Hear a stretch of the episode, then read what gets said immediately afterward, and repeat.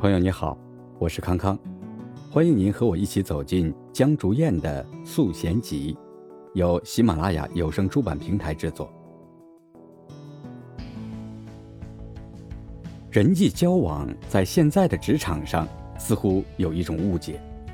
从学生时代跨越到职场后，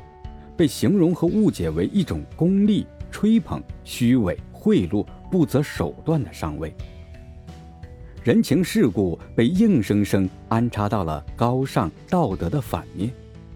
似乎从某一个时间节点开始，学生被父辈教育，那些逢年过节送礼、阿谀奉承，都是一些没有真才实学、喜好钻空子、利用人性弱点拍马屁的小人。新人进入职场的那一刻起。就把这种他们脑子里想象的社交和职场上的上位拍马屁画成等号，埋头于自己的工作，似乎只要是响应领导号召的同事集体出去吃饭、喝酒、吹牛，都属于浪费时间。自己要出淤泥而不染，长出一片清幽，根本不在乎贫瘠与否。大部分人都在普通到优秀中间徘徊，想办法去和更多的人交流，以此更深理解这个世界，是一件多么有益的事情，怎么会被理解成浪费时间，继而最终觉得独处才是王道？似乎不独处就不是一个道德高尚的人。社交和道德。虽有着千丝万缕的关系，但绝对不是画等号的两个词。每当我听到九五后的新人拍马屁的时候，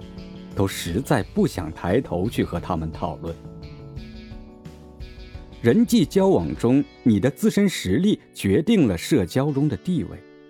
只看到社交中的推杯换盏、阿谀奉承。却看不到那些谄媚背后已经堆砌起来坚不可摧的能力。如果你能力不够，也不靠社交去弥补，依旧抱着独善其身，怕是你以后也无法兼济天下。狭隘固执的只看自己愿意看到的，是应该叫年轻，还是应该叫愚昧？刚入职场的你们觉得人心险恶，想要避世，可能都不知道什么是入世。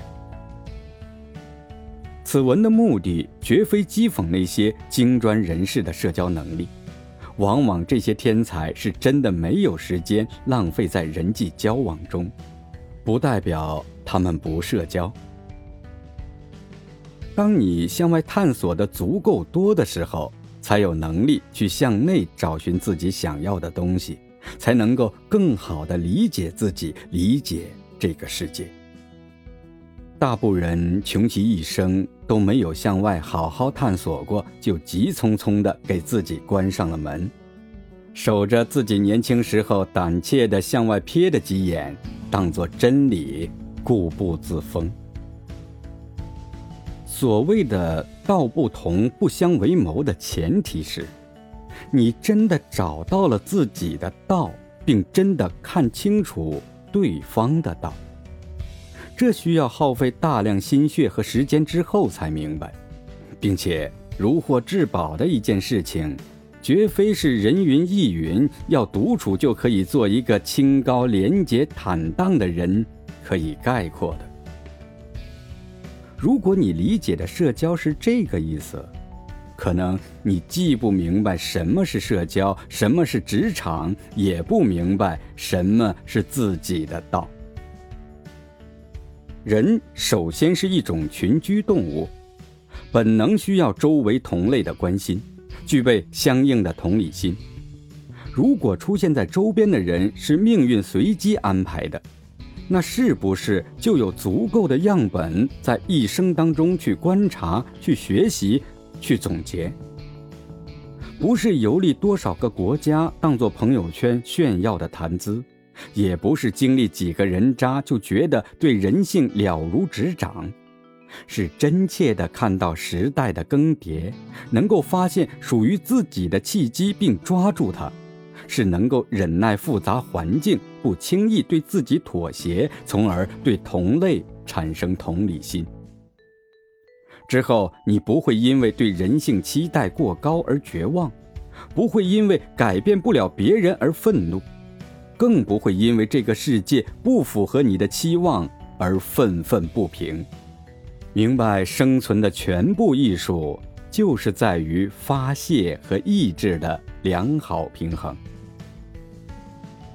平日里出门多和不同的朋友喝茶、聊天、看书，比独处在家里打游戏、刷网页和网剧要重要的多。那些独自娱乐、填鸭式的白日剧，真的不算独处。痴迷在网络中称霸一方。只能证明你对现实中的自己毫无掌控力。后浪终将接过前浪的接力棒。选择和什么样的朋友携手走余生，有一些运气的成分在里面，更多的是当后浪成长，承担起更多的责任，你会有勇气和动力去追上那些优秀的人，和他们一起成长。至于，命运这种抽象的东西，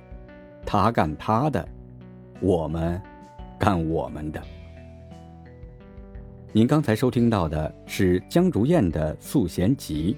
第二十四集《探索》，感谢您的收听，我们下集再见。